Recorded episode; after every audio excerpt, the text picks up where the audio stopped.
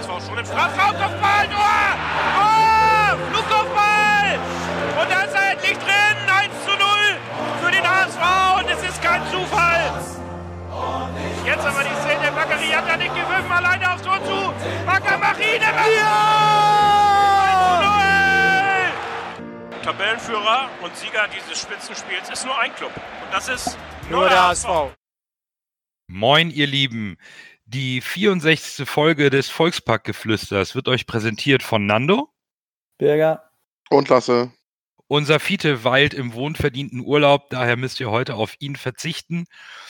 Und bevor wir zu den beiden Siegen der letzten Tage kommen, schauen wir einmal ganz schnell, was sich so beim HSV getan hat in den letzten Tagen.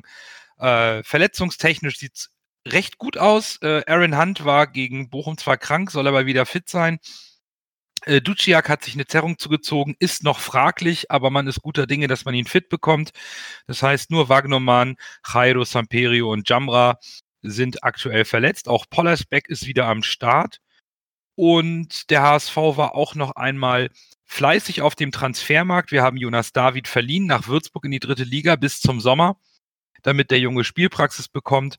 Und zum, äh, zur neuen Saison konnten wir schon äh, Amadou Onana von Hoffenheim verpflichten, 18-jähriger Spieler, zentrales Mittelfeld. Darüber sprechen wir dann mal in der Sommerpause, wenn es um die neue Kaderzusammenstellung geht. Leider gibt es noch keine Neuigkeiten in Sachen Wechsel bei Bobby Wood oder Papadopoulos. Da müssen wir mal abwarten, ob da vielleicht noch was geht in den Ländern, wo das Transferfenster noch geöffnet ist. Kommen wir aber nun zum Sportlichen der HSV begann seine, seine Rückrunde in 2020 zu Hause am letzten Donnerstag gegen Nürnberg. Vor knapp 40.000 Zuschauern haben wir Nürnberg mit 4 zu 1 aus dem Stadion geschossen. Hacking hat sich für folgende Aufstellung entschieden. Heuer Fernandes im Tor, Leibold, Bayer, Van Drongen und Letschert in der Abwehr. Davor Fein, Duziak, Schaub und die Dreierreihe im Angriff Kittel, Jatta und Hinterseher. Van Drongelen holt sich die dritte gelbe Karte ab. Luis Schaub direkt seine erste. Und perfekter Start. Eindeutiges Ergebnis. Coach, war das Spiel so eindeutig wie das Ergebnis? Ich glaube, wenn man, wenn man ganz kurz die, ähm, die Statistiken sieht, äh, ich nenne jetzt nur einmal einmal Expected Goals, 2,93 für uns und 0,2 für Nürnberg. Ich glaube, das sagt schon eine Menge aus das Spiel war ganz dominant. Ähm, ich muss gestehen, ich habe vor dem Spiel gedacht, no, wird knapp, wird nicht so gut. Äh, Bauchgefühl war schlecht. Aber wie gut, dass die nicht nach meinem Bauchgefühl spielen, sondern einfach, ähm, einfach, ja, loslaufen. Was, mich, was mir aufgefallen ist, äh, dass wir gegen Nürnberg auch sehr, äh, sehr hoch dieses, ähm, dieses Pressing gemacht haben. Ähm, wir haben sehr oft, wenn Nürnberg den Ball hatten, sind wir sehr oft mit zwei, drei Leuten draufgegangen, auch wenn wir den Ball wieder verloren haben. Also das Gegenpressing war ganz, ganz gut. Und dann ständig diese, diesen, diese tiefe, tiefen Läufe von äh, Duciak, Schaub, Bayer, Kittel, Hinterseher, Jatta, Leibold, was auch immer kam, immer wurde gelaufen, versucht die, die Ketten von Nürnberg äh, zu durchbrechen. Und ähm, das hat auch funktioniert. Und wenn wir dann mal den, den Ball hatten in, in, in unserer Abwehr, dann waren wir sehr ruhig in unserer, in unserer ersten, also ersten Phase vor, vor der gegnerischen, vor der gegnerischen Pressinglinie. Ähm, haben da Nürnberg ganz locker ankommen lassen und von da aus dann gleich Tempo gespielt. Sehr gutes Spiel in, in generell. Äh, aber ist ja jetzt lange her. Äh, deswegen mehr will ich nicht drüber sagen. Da waren wir klar dominant haben fast nichts äh, zugelassen, außer das eine Tor, was von meiner Sicht aus haltbar wäre. Aber das äh, nimmt nichts davon, dass äh, wir das Spiel souverän gewonnen haben. Also auf das Gegentor würde ich gleich auch nochmal ähm, zu sprechen kommen. Ich würde aber gerne mal zum ähm, erstmal zum 1 zu 0 übergehen. Äh, wir alle kennen die Geschichte mit Nürnberg, Palikuka und Co. Lasse, wenn dann ausgerechnet Jatta das 1-0 macht, das ist doch schon einfach irgendwie, weiß ich nicht, das, das, das Hollywood-Märchen Teil 2, oder? Ja, das passiert ja irgendwie komischerweise im Fußball dann immer oft, solche Geschichten, ne, finde ich. Man sagt immer, wenn das jetzt passieren würde, und das sind auch so Geschichten, die schreibt nur der Fußball, sagt man ja immer. Und, nur äh, Phrasenschwein. Ja, La- Lasse füllt unser Phrasenschwein ganz gut auf für das Bier am Ende der Saison. nee, auf jeden Fall, äh, das ist natürlich schon geil. Also, dem gönnt man das natürlich doppelt. Ja, war ich absolut zufrieden mit, dass er das erste Tor geschossen hat. Ist halt irgendwo ähm, äh, auch eine Belohnung und eine Genugtuung für ihn, auch wenn er Klar, das ja, nicht sagen richtig. würde oder, oder für uns alle. Aber ich glaube, so wie die Stimmung beim 1-0 hochgekocht ist, da konnte man Ja. schon merken, das war, das war so ein Erlebnis, das wollten wir unbedingt haben, ohne es auszusprechen. Äh, Was, was ich persönlich ganz interessant fand, war, dass ähm, gut, dass Jordan Bayer von vornherein spielen wird, war klar. Aber dass auch Schaub direkt in der ersten Elf war. Ähm, und dass äh, Hacking in der Abwehr auch tatsächlich äh, äh, Van Drongelen Everton vorgezogen hat. Das hat mich ein bisschen überrascht, die beiden, die beiden äh, Personalien. Äh, und auch die Art und Weise, wie wir Fußball gespielt haben. Also äh, was, was Bürger auch richtig angesprochen hat, wir hatten so viel mehr Ballbesitz, äh, knappe 60 Prozent Ballbesitz und haben nach vorne gepresst, obwohl wir eigentlich vielleicht Nürnberg äh, ein bisschen kommen lassen wollten, was wir auch eine Zeit lang ähm, gemacht haben, wo dann auch das, der Gegentreffer fiel. Aber an sich 15 zu 5 Torschüsse, das ist schon, das ist schon eine Ansage zu Hause. Wenn man überlegt, die Vorbereitung vielleicht nicht ganz geräuschlos, das war schon krass. Also da war ich selber, wo ich gedacht habe, als ich am Ende die Statistiken gelesen habe, puh, das könnte auch höher ausgehen als 4 zu 1. Das fand ich schon. Und es war irgendwie ein bisschen schade, dass nicht ganz so viele Zuschauer am Donnerstagabend da waren, oder? Also was, was mir aufgefallen ist, ist, dass dieses, ähm, ich will das, das ist ein hoher, hoher Vergleich jetzt, aber dieses, dieses Liverpool-Gegenpressing, was da äh, gekommen ist, das war auch, äh, das, damit ist Nürnberg überhaupt nicht klargekommen. Egal, was für ein kleiner, nicht gut angenommener Ball, sofort waren äh, Duziak, Schaub und Fein waren voll auf die äh, Mittelfeldspieler von Nürnberg. Ähm, oder auch wenn der Ball nach außen kam, immer waren zwei, drei Hamburger um einen Nürnberger herum. Und das war, ich glaube, das hat Nürnberg überrascht. Ja, und, und wenn man dann versucht hat, gut, jetzt will Nürnberg was machen, versucht irgendwas zu machen, ist immer irgendwie, äh, hat sich der HSV immer irgendwie gelöst. Nur diese eine, die kurze Schwächephase in der, in der zweiten Hälfte, wo dann auch gleich die, da, das 2-1 fiel. Ja, erster, so gefühlt erster Fehler der Saison von, von Leibold, aber ich glaube, da findet man auch gleich die richtige Antwort und, und hämmert da auch das, äh, das 3-1 rein und damit, damit war es auch vorbei. Also das war, das kam ja ziemlich, ziemlich knapp danach, ich glaube 10 Minuten oder so, 10, 15 Minuten später war das, war das Spiel dann auch geklärt. Und dass Gideon Jung dann noch auch mit einem Volley ein Tor macht, äh, dann weiß man, dann hat auch alles gepasst. Dass Everton, dass Everton nicht gestartet ist, äh, lag ja an einer Undiszipliniertheit seinerseits. Ja gut, dafür ist der Konkurrenzkampf natürlich im Kader viel zu groß, als dass man sich das äh, in einer Aufstiegssaison erlauben kann. Ne? Das ist dann auch mal konsequent von Dieter Hecking. Richtig. Einfach mal seinen, seinen äh, vielleicht spielerisch stärksten Innenverteidiger dann einfach auch draußen zu lassen, obwohl er vielleicht die Nase vorn gehabt hätte. Das fand ich schon ziemlich stark. Mich haben auch Letscherts Diagonalbälle in der Spieleröffnung überrascht. Auch wenn Nürnberg ihm viel Zeit gegeben hat. Die hat er aber sehr gut platziert. Allerdings war es auch überraschend, wie das 2 zu 1 fiel. Jetzt ähm, spiele ich den Ball mal wieder an Lasse, weil äh, wir, wir kennen um Lasses Sympathien bei der Torhüterfrage. War der haltbar? Mm, kann man halten, muss man nicht, würde ich sagen. Aber es sieht nicht so gut aus. Also ohne abgesehen davon, dass Leibold so einen Querpass in der eigenen Hälfte in der Vorwärtsbewegung nicht spielen darf. Äh, Der Schuss war jetzt irgendwie, ich weiß nicht, ich habe es mir jetzt zweimal noch in der Wiederholung angeguckt und denke immer, ja, der Boden ist nass, der Rasen und der Ball wird vielleicht schnell, aber den, den, den kann man, den kann man irgendwo schon ein Stück weit halten. Also es war, weiß ich nicht, aber ich will das Fass auch gar nicht wieder aufmachen, aber es, es sieht halt unglücklich aus. Zumindest im Spiel gegen Nürnberg. Wir haben ja noch ein zweites Spiel zu besprechen. Aber ansonsten der Start, be besser ging's nicht, oder? Nee, nee.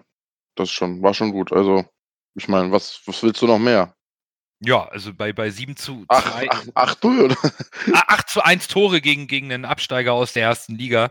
Äh, pff, ja, das, So. das nehmen wir mal mit Hin- und Rückspiel einfach mal so mit. Das war lecker.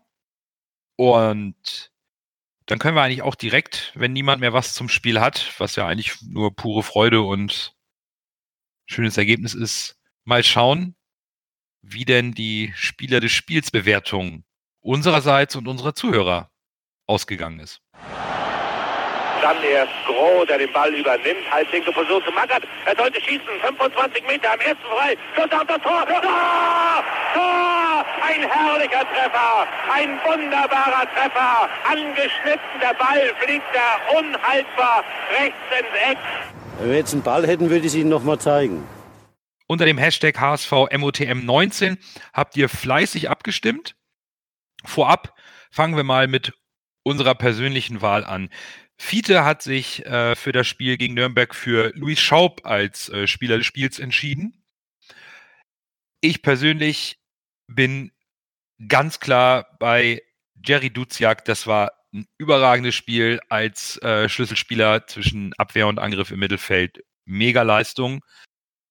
Coach, wer ist deiner? Ich bin auch bei, bei Jeremy Duziak.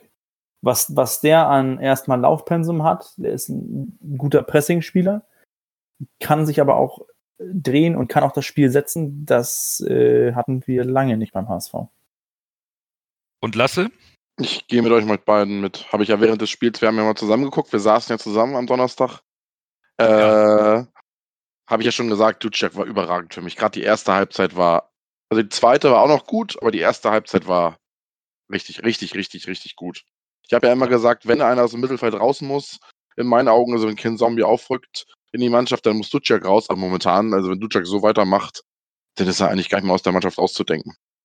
Stimmt. Das ist so gut. Es ist ja so ein typischer Box-to-Box-Player, würde man in England sagen.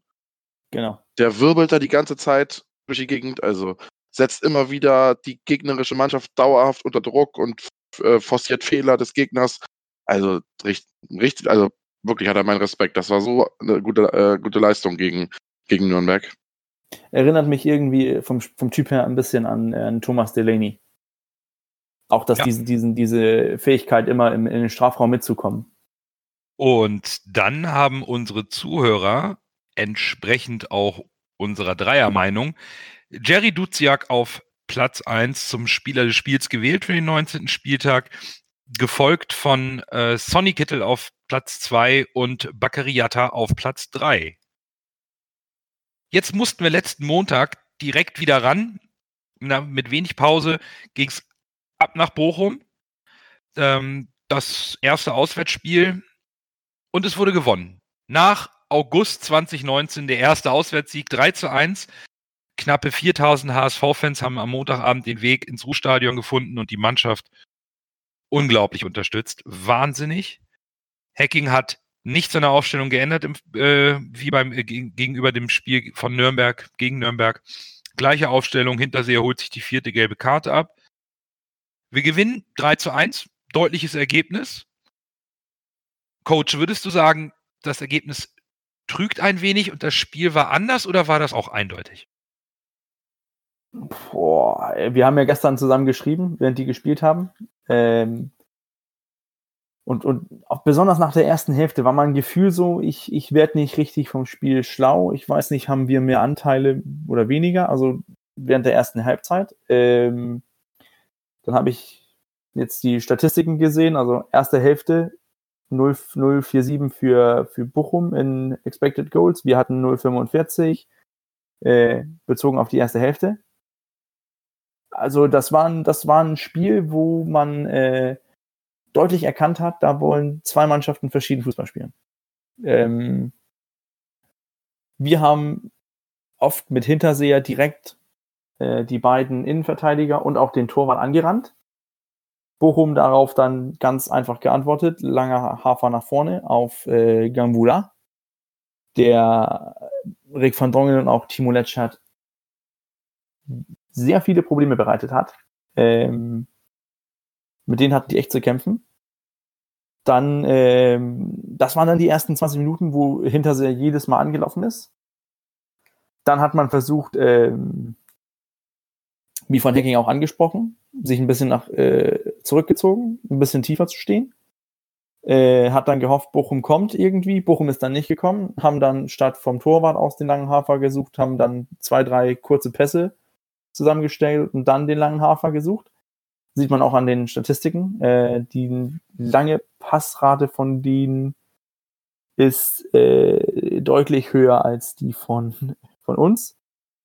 Äh, haben da auch nur bedingt Erfolg, denn jeder zweite Pass, der lange Pass ist nicht von denen angekommen. Aber äh, insgesamt so die erste Hälfte sehr unruhig, sehr hin und her. Dann kam die zweite Hälfte und ja, mein Gefühl sagte mir, jetzt machen wir mehr Druck, jetzt machen wir es irgendwie besser. Guckt man Expected Goals, hatten wir auch in der zweiten Hälfte deutlich mehr äh, Expected Goals als, äh, als Nürnberg mit 1,58 und die hatten nur 0,79. Ähm, wenn man das 1 zu 0 Tor von Bochum sieht, sehe ich da Letschert und Van Drongelen in der Schuld. Äh, Letschert steht da ganz, ganz blöd in der Mitte, ohne zu wissen, ob er jetzt Gambula folgen möchte oder er folgt den, den Stürmer. In meinen Augen hätte er den äh, hier Simon Zoller folgen sollen, denn Gambula war auf dem Weg Richtung Eckfahne. Hätte er den Ball bekommen, hätten die an der Eckfahne den Ball gehabt. Äh, da wäre auch dann nur Simon Zoller im, im Elfmeterraum gewesen. Das wäre wohl die in meinen Augen richtige Alternative gewesen. Da wird Letschert richtig blöd auf, auf, äh, auf Zwischenhand äh, geschnappt und ähm, Van Drongelen ist da auch ganz weit weg von Zoller. Äh, ja, dann steht es auch ganz schnell 1-0 und da habe ich, hab ich gedacht, schaffen wir nicht mehr. Aber dann kommt Leibold mit so ein, so ein kleines Tor und gefühlt fand ich seit dem 1-1, seit dem Ausgleich, haben wir mehr äh, Druck gemacht und haben mehr äh, aufgerückt und so weiter. Aber guckt man sich die Statistiken an, äh, war Bochum irgendwie in, in den meisten Statistiken überlegen. Äh, zum Beispiel Zweikampfquote haben die mit haben die mehr gewonnen als wir, also mit, mit 52% zu 45. Äh, oder ja, wenn man die von Kicker nimmt, 57% auf 43 von uns. Besonders in der zweiten Hälfte haben die dann auch mehr äh, Ballanteile gehabt. Sogar zuletzt haben die mit 64 Ballbesitz, ähm, also in der, letzten, in der letzten Viertelstunde, wo man gefühlt, wo ich, wo ich saß mit dem Gefühl, wir haben mehr Druck gemacht. Aber ich glaube, wir sind, wir haben umgeschaltet und sind, haben viel mehr direkt gespielt. Ähm, was auch bei den Einwechslungen von äh, Poyampalo und, äh, und Jung gehört. Erst habe ich geschüttelt, den Kopf geschüttelt, als ich gedacht habe, Jung, was, was soll jetzt Jung reinbringen? Aber ich muss gestehen, ähm, Jung hat, hat ohne den Ball viele Lücken dicht gemacht. Mit dem Ball am Fuß war er wieder mal Gideon Jung. Und äh, man weiß, was man mit ihm erhält. Und, und das hat auch gefruchtet, äh, dass wir dadurch ähm, besser Poyampalo in, in Szene gebracht haben. Poyampalo hat sich auch im Strafraum aufgehalten. Nicht wie Hinterseher, ein bisschen mehr äh, auf den Seiten. Und ja, am, am Ende, dass das Ergebnis trügt, finde ich eigentlich nicht. Also, wenn es, wenn es gefährlich wurde, waren wir deutlich gefährlicher als, äh, als Bochum. Zumal das, also ich weiß nicht, äh, Lasse, sag du mal, du warst im Stadion. Wie, wie, war, wie wirkte das Spiel im Stadion auf dich? Vom Fernseher ist es immer noch ein bisschen anders. Jetzt neben der fantastischen Stimmung, wie würdest du das Spiel bewerten? Ausgeglichen? Es gab ja brenzlige Situationen auf beiden Seiten. Ich fand zum HSV halt äh, im Vergleich mit dem Nürnberg-Spiel relativ unkreativ. Duciak hat sich schwerer getan. Äh, wie ihr schon gesagt habt, wir haben vorne mit dem äh, Jean Vollard hatten wir echt richtig Probleme. Van Drongelen war auch nicht wirklich safe in der Verteidigung in meinen Augen. Und das Spiel ist dann halt, äh, da wir das Spiel nicht gemacht haben, Bochum hat es immer wieder versucht, aber ist dann äh, von den spielerischen Mitteln, sage ich mal, auch begrenzt. Und von daher hat das, äh, äh, haben wir auch nicht so richtig ins Spiel gefunden. Und äh, ich hätte nach dem 1-0 durch Bochum, ich, das, war, das war halt wieder so ein typisches HSV-Auswärtsspiel, dass wir uns wieder schwer getan haben, den Gegner zu bespielen und der Gegner dann äh, irgendwann das Ding reinmacht und wir dann hinterherlaufen und eventuell höchstens noch unentschieden spielen. Aber dadurch, dass äh, Leibold halt wirklich zeitig den Ausgleich da reingeballert hat, was ein grandioses Tor war, also live im Stadion, da wie er das Ding da unter die Latte drischt, alter Schwede. Und dadurch, dass der Ausgleich halt dann äh, zeitnah gefallen ist zum 1-0 durch Bochum, äh, hat der ASV halt gemerkt, oh, hier geht ja vielleicht doch noch was. Und hat dann am Ende auch noch verdient gewonnen, weil dann einfach von uns mehr Druck kam, in, gefühlt. Ich fand so irgendwie hatte ich das Gefühl, der HSV hat nicht richtig den Zugriff bekommen. Wir nee, richtig, genau, das meinte ich eben mit meiner. Wir können auch so ein bisschen uns bei Heuer Fernandes bedanken, der ein paar tolle Dinger entschärft hat. Äh, sonst äh, weiß ich nicht. Also irgendwie, äh, ich schaue auf die Torschussstatistik, die ist ausgeglichen, 17 bei Bochum, 18 beim HSV. Da gab es Aluminium von uns zweimal, aber äh, Heuer Fernandes musste ein paar Mal äh, gut retten und die Abwehr noch im Verbund dazu. In der Luft obwohl Bürger jetzt sagt, wir haben jeden zweiten langen Ball abgefangen, aber gefühlt war das für mich vom Fernseher so, wir verlieren jedes Kopfballduell gegen den Ganvulada da, da im, im, Angriff. Egal, ob da Letschert oder Van Drongelen äh, spielten. Boah. Was mir noch äh, aufgefallen ist, dass unsere Außen sehr schlecht waren, das Spiel. Jatta hat sich unfassbar schwer getan, der war gar nicht gut in der ersten Halbzeit. Äh, und äh, wer war auf links? Kittel hat mir auch nicht sonderlich gut gefallen, muss ich sagen. Also die Außen waren nicht so gut. Die haben sie gut rausgenommen. Ich finde auch, also uns, uns, wir waren irgendwie immer einen Schritt zu langsam. Sei es nun äh, Jerry Duziak in der genau, Mitte, ja. der, der, der irgendwie nicht spritzig genug wirkte, zumindest nicht zu Beginn. Also Bochum hat es schon geschafft, uns mit, mit ihrem laufintensiven, zweikampfstarken Spiel äh, richtig in Probleme zu bringen. Am Ende aber haben wir einmal das Glück, dass wir drei Minuten nach dem, nach dem Rückstand das Leibe das Ding einfach mal unter die Latte zimmert. Und dann ist es irgendwo auch eine mentale Stärke der Mannschaft, das Ding dann auch runterzuspielen. Ich meine, klar, Hacking äh, wechselt perfekt, bringt mit Gideon Jung jemanden, der sofort Stabilität ins Mittelfeld bringt und mit Poyampalo einen, der kurz darauf direkt da steht, wo er stehen muss und das Ding reinschiebt. Der Jung war ja auch be, äh, beteiligt am Tor. Äh, am, er hat den Ball ja festgemacht äh, und dann an Schaub abgegeben. Ne? das war das dritte. Das war beim dritten Tor, genau. Ach ja, ja, Entschuldigung. Ja, Genau, aber beim dritten Tor war, war Jung dann äh, stark beteiligt. Aber insgesamt fand ich, dass als Gideon Jung kam und Poyampalo einfach konsequent die Mittelstürmerposition besetzt hat und irgendwie wurde Bochum ein bisschen müde. Die hatten sich kaputt gespielt, es fing an mhm. zu regnen, der Boden wurde immer tiefer, die haben ihr Laufpensum rausgedrückt und ihr Pressing, wie es ging. Dann fällt das 1-1 und plötzlich bilden sich Lücken und dann nutzen wir sie. Und das war dann schon irgendwo auch aus meiner Sicht im, im Stile einer Spitzenmannschaft, die Dinger dann auch so eiskalt reinzusetzen. Ja, Poyampa natürlich total abgewichst äh, ins Tor geschossen. Ne? Also, das war richtig gut. Das war richtig im Stadion gesehen, wie er den Ball hatte, kurz überlegt hat, was mache ich? Bob und schiebt ihn rein. Also, das war schon, war richtig äh, abschlussstark.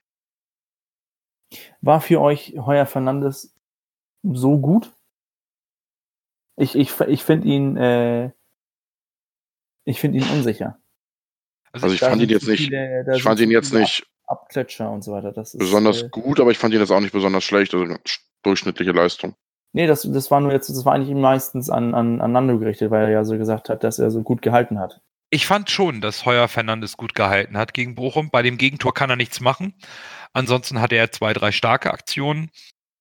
Hm wir, wir, wir haben immer unterschwellig diese Torwartdiskussion. Das verstehe ich auch, weil Heuer Fernandes sicherlich bisher noch nicht der Keeper ist, der konstant auf hohem Niveau hält. Nichtsdestotrotz, wir haben die beste Abwehr der Liga. Wir sprechen davon, dass unsere Kopfballschwäche oder mal Standardschwäche und wir wechseln mal die Innenverteidiger. Wir haben mit einer Reihe auf Außenverteidiger gespielt, aber es bleibt dabei. Wir stellen die beste Abwehr der Liga. Wir haben 21 Gegentore in 20 Spielen kassiert.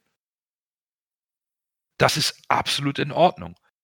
Äh, klar, wünscht man sich vielleicht auf der einen oder anderen Position etwas mehr Dominanz, etwas mehr Extraklasse. Vielleicht ist es auch jetzt unser gewachsener Anspruch. Das äh, ist immer schwierig zu beurteilen im HSV-Umfeld. Aber ähm, komplett überzeugt hat mich Heuer Fernandes in den äh, 20 Saisonspielen bisher nicht. Gegen Bochum hat er den einen oder anderen schon sehr, sehr gut gehalten und war auch sehr, sehr flott in seinen Reflexen oder im Rauslaufen, sodass er da entschärfen konnte. Das fand ich schon. Jordan Bayer hat mir zum Beispiel äh, außerordentlich gut gefallen. Als Rechtsverteidiger. Gestern? Ja. Ich fand ihn, ich fand ihn gegen Nürnberg stärker. Deutlich stärker. Ja, gut, Mhm. äh, ich finde im Vergleich mit der restlichen Mannschaft, meinte ich jetzt. Ja, das Gegen- also wenn, gegen- wenn einer wie Licht und Schatten war, dann war das äh, Jerry Duziak. Den fand ich äh, gestern Katastrophe. Ja, also äh, ich fand aber auch Jatta, Jatta überhaupt Ja, nicht aber gut. da war gar, Jatta Ja. war ganz schlecht. Ich hätte Ja, eigentlich Theater hat auch nicht stattgefunden. Das war, das war gestern irgendwie zu wenig. Ich hatte eigentlich erwartet, dass gerade äh, als es anfing zu regnen, äh, gerade Jatta da mit seiner Schnelligkeit Jatta war in der Lage ist, gestern, durchzukommen. Ja- Jatta war gestern äh, viel zu Gedanken langsam. Der ist immer erst, äh, der ist die Laufwege nicht gut gelaufen. Der ist immer erst eine Sekunde oder zwei Sekunden, nachdem er eigentlich hätte loslaufen müssen, erst losgelaufen. Und dann war er immer zu spät. Ja, ich hoffe, dass, dass Dieter Hecking das äh, gut einordnen kann. Ähm, nichtsdestotrotz können wir ja zusammenfassen, zwei Spiele, zwei Siege. Ja, Das- äh, das im Grunde genommen ist auch egal, wie einfach mal diesen blöden Auswärtsfluch in Anführungszeichen einfach mal besiegt. Genau. Und wir haben auch, äh, auch untypisch für den HSV, die kleinen Ausrutscher der Konkurrenz genutzt. Bielefeld gewinnt nicht, Stuttgart nicht, wir schon. Auch etwas, was ich für den Start in, diesen, in dieser entscheidenden Spiele, jetzt haben wir noch 14 vor der Brust, für sehr, sehr wichtig finde, Ja, dass, dass die Truppe sieht, es geht. Es geht, wir können auch, und es gibt nicht diesen blöden Fluch und wir können jetzt auch wieder auswärts gewinnen und das dürfte der Truppe Sicherheit geben. Auf der anderen Seite, was machen wir eigentlich jetzt im Sturm? Jetzt hat der Hinterseher gegen Nürnberg einen Elfmeter reingemacht und mannschaftsdienlich den zweiten Elfmeter Kittel überlassen. Hätte seinen Doppelpack schnüren können, hat er nicht gemacht, hat Sonny schießen lassen. Gegen Bochum, gegen seine alte Truppe, fand ich ihn sehr unauffällig. ja. Poyampolo kommt rein, braucht, weiß ich nicht, zwei Minuten, bumm, Tor. Da haben wir einen Konkurrenzkampf jetzt mal eröffnet. Ich, ich bin da sehr gespannt. Also, äh, Hinterseher hat bei uns noch nicht so eingeschlagen, wie wir es vielleicht auch erwartet haben, als Goalgetter. Er spielt nicht schlecht, er hat auch Vorlagen, er ist sehr mannschaftsdienlich, er arbeitet viel. Aber jetzt kommt so jemand wie Poyampolo, der einfach sagt, pff, mir ist das egal, ich will vorhin die Bälle nur reinwichsen. Könnte ganz schön interessant werden für den Rest der Saison. Also ich, was ich jetzt bis jetzt von Poyampalo gesehen habe, auch mit der Willenskraft, wie er dabei war, der ist ja ausgerastet, als, das, als er das Tor geschossen hat. Der ist ja komplett au- ausgeflippt. Äh, wenn der ins Rollen kommt, ist er, glaube ich, äh, deutlich vor Hinterseher, von den Qualitäten her. Und daher denke ich mal, wenn Poyampalo äh, so weitermacht, wird Poyampalo spielen. Siehst du das auch so, Bürger? Ist Poyampalo äh, bald in der Pole Position, in der Mittelstürmerposition? Ich, ähm, ich bin, ich bin da, äh, oh, ich, ich bin da echt am, am Zweifeln, denn mein Gefühl und auch so, so meine erste Analyse sagt, äh, sagt mir auch, ähm, Hinterseher hat die Abwehr von Bielefeld oder von Bochum so bearbeitet, dass Poyampalo ziemlich äh, leichtes Spiel hatte. Okay. Daher hat er die das richtig gut gemacht. Das muss, das äh, bezweifle ich gar nicht. Den Abschluss fand ich fantastisch. Äh, Ich hätte ihn auch das zweite Tor gegönnt, wo der Pfosten leider im Weg war. Aber ähm, ich glaube, gegen KSC wird Hinterseher auch spielen. Auch von Anfang an, weil er so viel arbeitet, weil er so viele Räume aufreißt. Und wenn wir Poyampalo so als Joker haben, dann wird's auch, kann ich mir gut vorstellen, dass er noch mal äh, weiterhin knipsen wird, wenn er diese letzten 20 Minuten bekommen wird. Ja, vor allen Dingen Poyampolo hatte ja gleich das Tor, noch einen guten Abschluss in der Torhüter gehalten hat und den Kopfball an den Pfosten. Da hat er ja gleich drei klasse Aktionen im Strafraum. Wir können einfach mal zusammenfassen, alle drei Transfers im Winter. Bayer, Schaub, Poyampalo, genau richtig. Passt genau rein. Ist das, was wir brauchen und das, was wir wollten. Genau. Dann würde ich sagen, bevor wir auf unser nächstes Heimspiel gucken, Spieler des Spiels für das Spiel gegen Bochum.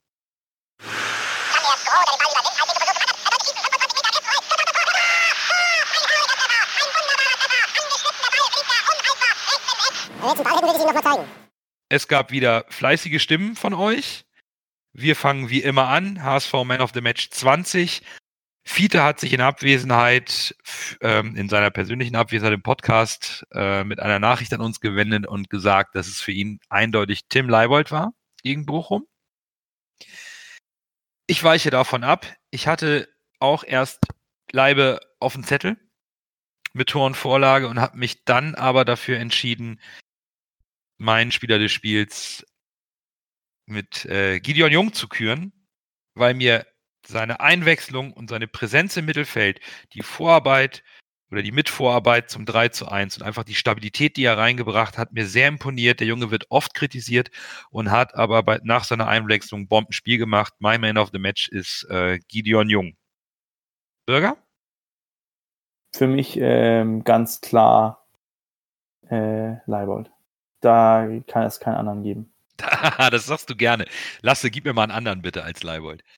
Äh, eigentlich wollte ich auch Leibold sagen. Aber ah, verdammt. ja, gut, dann. Also, äh, ich habe äh, hab, äh, zwischen Leibold und Poyampalo tendiert, weil ich es einfach bei Poyampalo einfach stark fand, wie er als Joker reinkommt und das 2-1 dann genau im richtigen Zeitpunkt reinknipst, mit welcher Abgeklärtheit. Aber ich sag mal so, ohne das Tor von Leibold hätten wir das Spiel, äh, wenn, wenn in dem Moment, wo Leibold das Ding geschossen hat, du kurz nach dem 1-0, der das Ding nicht reingehämmert hatte, dann hätten wir das Spiel verloren.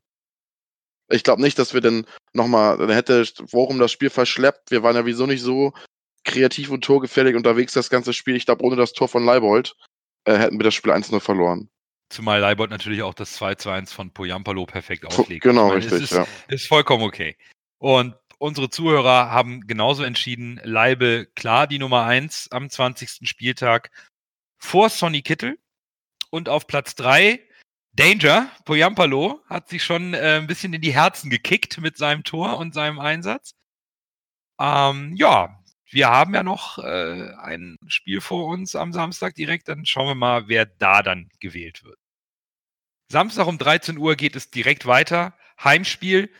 Die dritte Mannschaft, die im Hinspiel gegen oder in der Hinrunde gegen uns Einspruch angelegt hat, wegen Jatta und auch Jatta nett ausgepfiffen hat. Der KSC kommt in den Volkspark aktuell Tabellen 17. Hat auch gerade den Trainer entlassen, hat beide Spiele in diesem Jahr äh, verloren, jeweils zu null, einmal auswärts in Dresden und zu Hause gegen Kiel. Und es sieht gut aus für den HSV, was den Zuschauerzulauf angeht. Es sind bereits 45.000 um und bei äh, Tickets verkauft, inklusive Dauerkarten. Also es werden so 45.000 erwartet bisher. Das könnte sich noch steigern, denn nach all dem möglichen und können wir und was schafft der HSV, gab es heute auch die Bestätigung und die Genehmigung von der, vom DFB, dass dem Antrag des HSV stattgegeben wurde, wonach der HSV vor Anpfiff am 8. Februar gegen den KSC im Volkspark zehn Rauchtöpfe außerhalb der Zuschauerbereiche unter Aufsicht einer Fachfirma kontrolliert abbrennen darf. Das soll wohl zwischen äh, bei, vor der Nordtribüne und zwischen Nordtribüne und Spielfeld soll das passieren. Fans sollen es machen. Es wird ähm, die, also Fans werden eingewiesen, zehn Fans sollen diese ab, äh, sollen diese Rauchtöpfe zünden und für die Sicherheit ist aufgrund von Sachverständigen gesorgt. Sportlich fangen wir damit an. Aus meiner Sicht alles andere als ein Heimsieg wäre eine Enttäuschung. Wir müssen das Ding ganz klar zu Hause gewinnen. Ja, stimme ich dir zu. Also ich weiß nicht, egal wie der KSC hier auftreten will, ob der hier auf Standards geht oder sich hinten rein igelt, ähm, die gehören hier aus dem Stadion geschossen. Der, den Anspruch müssen wir als Tabellenzweiter gegen den 17. einfach haben. Die beste Offensive der Liga und so eine heimstarke Mannschaft wie wir, da, da, da, da ist es egal. Wir, wir können fast aus dem Vollen schöpfen die Truppe ist, ist gut drauf. Also da sollte eigentlich nichts passieren, oder Bürger? Siehst du da irgendwie taktische Gefahren auf uns zukommen durch den Trainerwechsel? Ich sehe nur, dass, äh, dass sich das irgendwie ähm, KSC jetzt, was die machen, zwei Spiele dann Trainer entlassen, hört sich doch irgendwie äh, wie so ein, so ein Club aus Hamburg an, oder? Vor ein paar Jahren, äh, wo immer der Trainer gewechselt wurde. Ja, das ist, äh, das ist für mich irgendwie so ein bisschen unverständlich. Aber ich glaube, das zeigt auch, dass äh, KSC da unten da angekommen ist, wo, äh, wo auch, wo, wo, die, wo diese Probleme sind. Wo das, wo das nicht einfach im Kader sitzt und deswegen, die müssen wir. Die müssen wir einfach schlagen.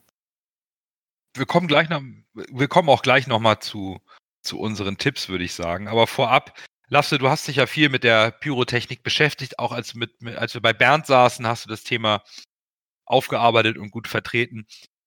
Und du hattest ja auch immer vermutet, gegen den KSC wird was passieren. Was sagst du jetzt zu dem ersten Versuch, zu diesem einmaligen Versuch, der jetzt erstmal genehmigt ist, zumindest mal zehn so eine Töpfe abfeuern zu lassen? Meinst du, das, das bringt schon ein bisschen Stimmung rein beim Heimspiel? Ja, ich bin mal gespannt. Äh, ich habe heute so ein bisschen auf Social Media gelesen, auf der Rückfahrt aus Bochum.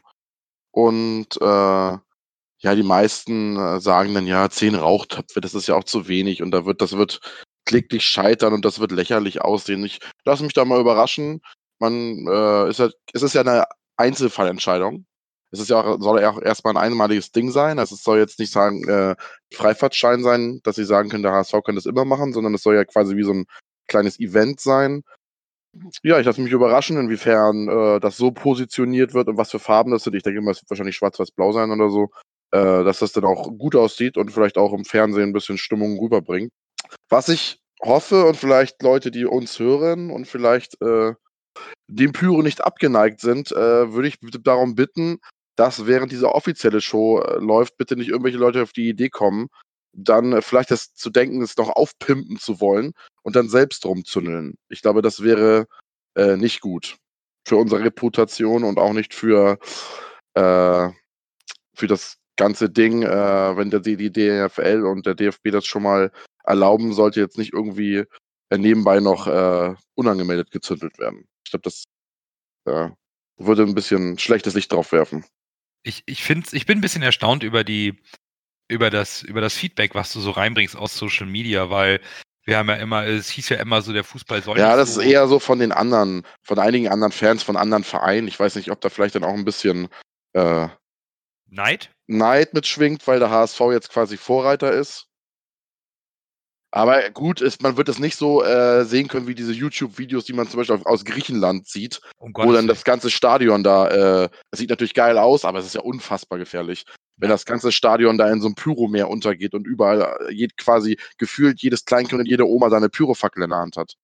Also das, das geht schon mal gar nicht. Und nee, nein. Wir, wir und ich bin ja auch gespannt, es soll, sollen ja wirklich nur Rauchtöpfe sein, ne? keine. Eben. Es sollen erstmal nur Rauchtöpfe sein. Und ich finde erstmal grundsätzlich den Gedanken, es mal im kleinen Rahmen zu probieren, vollkommen richtig. Wir wollen ja hier nicht gleich äh, die Rammstein-Pyro-Show abziehen oder die vom Super Bowl. Genau, habe ich heute auch äh, schon gelesen auf Twitter, äh, dass es ja wahrscheinlich nur ein Test ist, ob unser Volksparkstadion dann auch die Pyro-Show von Rammstein überhaupt aushält. Also zum einen, zum einen ist es, ähm, hier wurde mit der aktiven Fanszene die Pyro befürwortet, kontrovers diskutiert und einen Konsens gefunden, der jetzt auch vom DFB abgesegnet wurde, einmalig. Das ist ein großes Entgegenkommen. Der Verein hat sich toll engagiert, die Fans haben den Dialog mitgemacht und mitgetragen.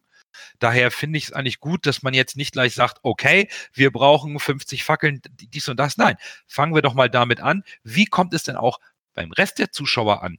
Beim Rest der HSV im Stadion muss es ja auch gut ankommen. Wir reden ja, ja immer noch davon, dass wir alle gemeinsam im Stadion sind.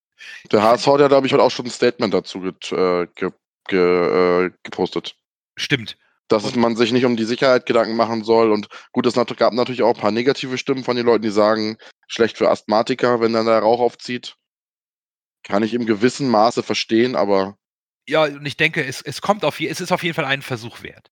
Genau. Also, also bevor wir es illegal äh, zünden und dafür viel Geld und Strafen bezahlen, schauen wir doch mal, in welcher Form man vielleicht die Liebhaber der, der, der, der äh, Feuerunterstützung in, in dieser Form vielleicht abholen kann, um einen guten genau. Konsens genau. zwischeneinander zu finden.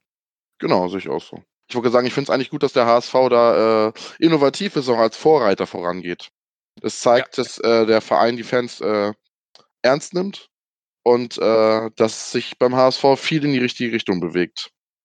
Also was, was, was mir wichtig ist ähm, zu sagen, ist, dass man halt, man hätte ja auch ein anderes Spiel aussuchen können. Man hätte ja zum Beispiel sagen, gut, wir nehmen das ähm, Spiel gegen was wir hier, äh, das Derby. Pauli, das Derby, aber das wäre wohl zu wild geworden. Was, was mir wichtig ist zu sagen, also wenn Leute jetzt einfach äh, nebenbei auch noch abfackeln wollen, dann kann man alles vergessen, was dieser Dialog gebracht hat. Denn dann ist alles auf den Haufen geworfen. Das bedeutet, diese Chance, die jetzt die HSV-Fans haben, sollten die wohl bestens ausnutzen und sagen, gut, wir machen eine coole Show mit, mit dem, was uns jetzt zur Verfügung gestanden, gestellt worden ist. Wir dürfen, waren es 15? Zehn. Zehn, zehn Töpfe dürft ihr, dürft ihr benutzen, benutzen und dann müsst ihr damit machen, was ihr wollt. Eine geile Choreo, die zehn Töpfe und dann sagen, guck, wir können das. So ist es. Und, und nichts mit, äh, dann wollen wir doch noch Bengalo-Feuer und Böller und alles drum und dran. Lass das. So ist es. Und ne, diese Vorlage nutzen sollte auch der HSV sportlicher Natur. Von daher unsere Tipps zum Spiel HSV KSC. Fiete hatte gegen Bochum den exakten Ergebnistipp und sagt diesmal, wir gewinnen 3 zu 2 zu Hause. Ich lege mich auf ein 3 zu 0 fest. Lasse. Puh, äh, 3-1. Und der Coach? 2-0. Oh, damit äh, würde ich sagen, haben wir die sportliche Sicht der letzten aufregenden Tage gut bearbeitet. Eins bleibt uns noch.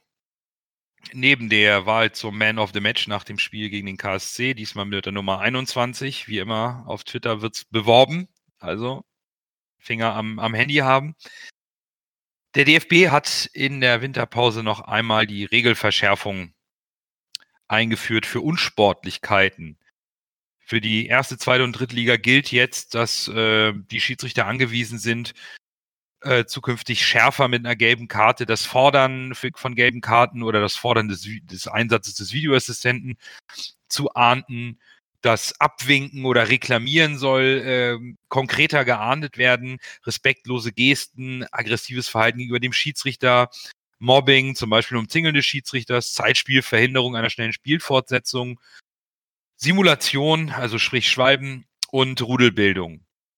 Äh, ein HSV hat es ja direkt getroffen. Schaub gegen Nürnberg, Freistoß zu früh ausgeführt, zack, gelb. Ähm, über die Regel könnten wir, glaube ich, oder diese Verschärfung könnten wir jetzt lang und breit diskutieren, haben wir sicherlich auch. Es geht um die Vorbildfunktion, um mehr Respekt auf dem Platz. Was sagt ihr dazu? Mal so jeder in ein, zwei Sätzen. Wie seht ihr das so?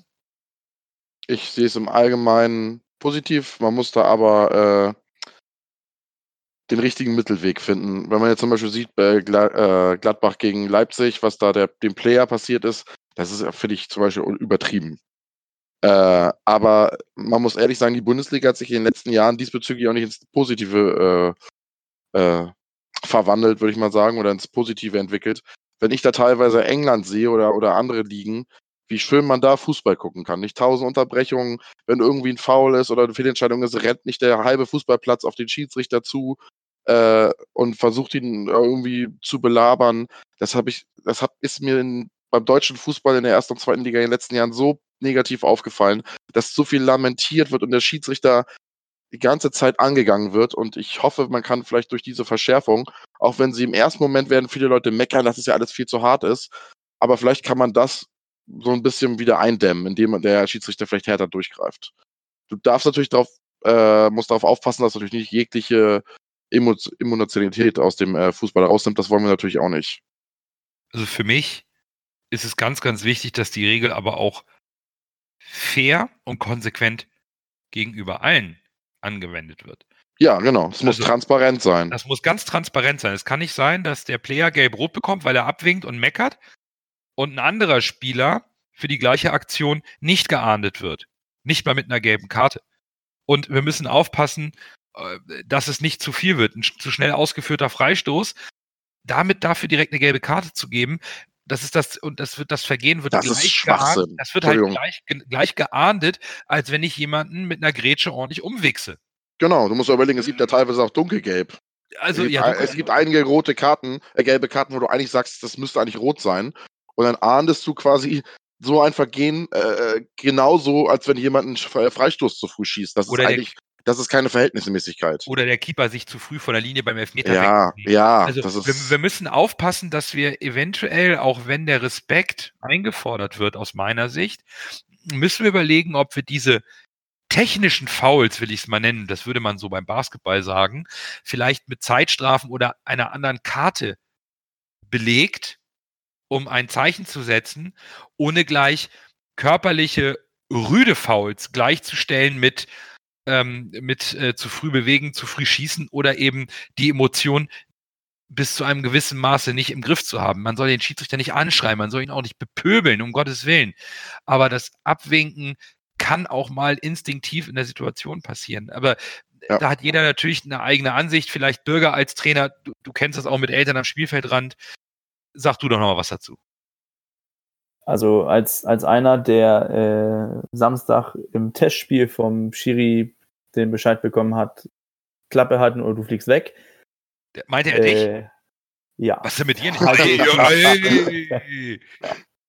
da halte, da halte ich mich dann ähm, ein bisschen zurück. Ich finde, was, ähm, was mich ein bisschen nervt, ist dieses fehlendes äh, Fingerspitzengefühl von den Schiedsrichtern. Und ich glaube, das ist auch durch den Videoassistenten irgendwie ein bisschen abhanden gekommen, weil du bekommst eine Meldung im Ohr, aber empfindest die Situation, die Stimmung im, im, auf dem Spielfeld irgendwie anders. Ähm, und das ist, das ist dann auch irgendwie wie schade. Es ist auch schade, dass zum Beispiel jetzt wie, wie Louis Schaub, der bekommt nach 90 Sekunden eine gelbe Karte, weil er einen Freistoß zu früh ausführt. Erstmal, also eine Ansprache vom Schiri, ne, nächstes Mal gibt's Geld, ich, gelb. Ich glaube, da hätte auch, da hätte auch Louis Schaub gesagt, okay, verstehe ich, alles gut, nächstes Mal warte ich, bis sie äh, auf dem Platz sind, Herr, Schiri, Herr Schiedsrichter, kein Problem. Aber damit das gleich, gleich Gelb für dafür geben, das finde ich auch, das nimmt auch irgendwie diesen, ähm, das, das ist für mich, das ist für mich ein schlechter Schiedsrichter. Also ich hatte als, als Trainer mal, ähm, ich glaube, die meisten haben das irgendwie mitbekommen, ich bin vielleicht ein bisschen Hitzkopf, wenn es äh, darauf kommt.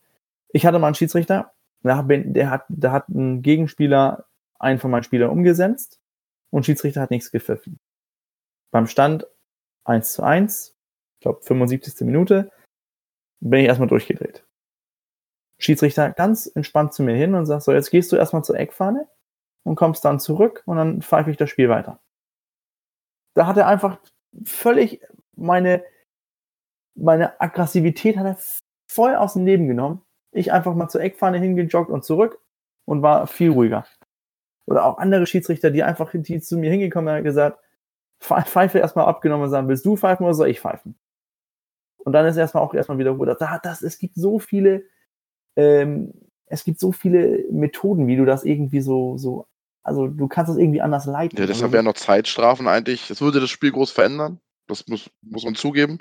Aber äh, das wäre doch eigentlich das Ideale. Denn wenn da irgendwelche Spieler die ganze Zeit rumpöbeln und irgendwie den Schiedsrichter angehen, dann sagt der Schiedsrichter, so, hier Kollege, zwei Minuten, äh, sag mal fünf Minuten, zwei Minuten bringt im Fußball nichts. Fünf bis zehn Minuten hier auf die Bank, zack, ist der, ist der Gegner in Überzahl, das schwächt äh, den Gegner ordentlich, das schwächt das Team ordentlich, wenn der andere Gegner einen Spieler mehr hat. Äh, meistens. Nee, das, ist, das wird plötzlich praktisch ausgenutzt. Ja, ja, okay, ja. Dann, dann stellen, dann sagst du gut, dann sagen wir es mal so, dann, dann nimmt äh, Adrian Fein nimmt sich fünf Minuten raus, Ja. setzt, sich fünf Minuten hin. Da, dadurch geht dann HSV einfach ganz locker Viererkette, Viererkette, Blockabwehr äh, und stellt sich ganz tief hinten rein und lässt sich sch dadurch schwer bespielen. Adrian Fein bekommt fünf Minuten Pause, kommt wieder rein und wir gehen zurück zur normalen Taktik und haben jetzt dadurch einen Vorteil. Ja, weil der Spieler, ja, okay. Weil, weil diese fünf Minuten, Also wir wollen ja, Ja. die Lösung werden wir jetzt hier nicht finden. Aber ich, ich finde es ein bisschen schwierig, in der Winterpause eine Regelverschärfung einzusetzen. Üblicherweise machst du das immer zum Anfang der Saison, suchst einen besseren Dialog auch mit den Vereinen, erklärst das in Ruhe. Ähm, So finde ich das so ein bisschen kurz gedacht. Aber wir schauen uns das an. Es, der Fußball verändert sich auch durch den Videoassistenten, Torlinientechnik. Jetzt kommt auch noch mal ein bisschen die, äh, der Schutz des Schiedsrichters und etwas mehr Respekt und weniger Unsportlichkeiten ins Spiel. Wir schauen, wohin es geht. Wichtig ist nur, neue Regeln immer gleich für alle konsequent. Das ähm, wird der entscheidende Punkt sein. Damit steht und fällt auch irgendwo aus meiner Sicht die Akzeptanz dieser Regelverschärfung. Wenn es Vereine gibt, die es nie trifft, während andere Vereine sofort mit Gelb und Gelb-Rot bestraft werden, wird das eine Riesendiskussion geben. Von daher hoffen wir auf trotzdem auf gutes Fingerspitzengefühl der Schiedsrichter. Der gegen Bochum hat mir sehr gut gefallen. Der hat das super gelöst. Auch die kniffligen Zweikämpfe. Aber schauen wir mal. Ich würde sagen, wir holen uns am Samstag die drei Punkte und schauen mal, wie es dann beim HSV weitergeht. Für heute sind wir durch. Danke fürs Zuhören. Auf die drei Punkte zu Hause gegen den KSC und bis dahin nur der HSV.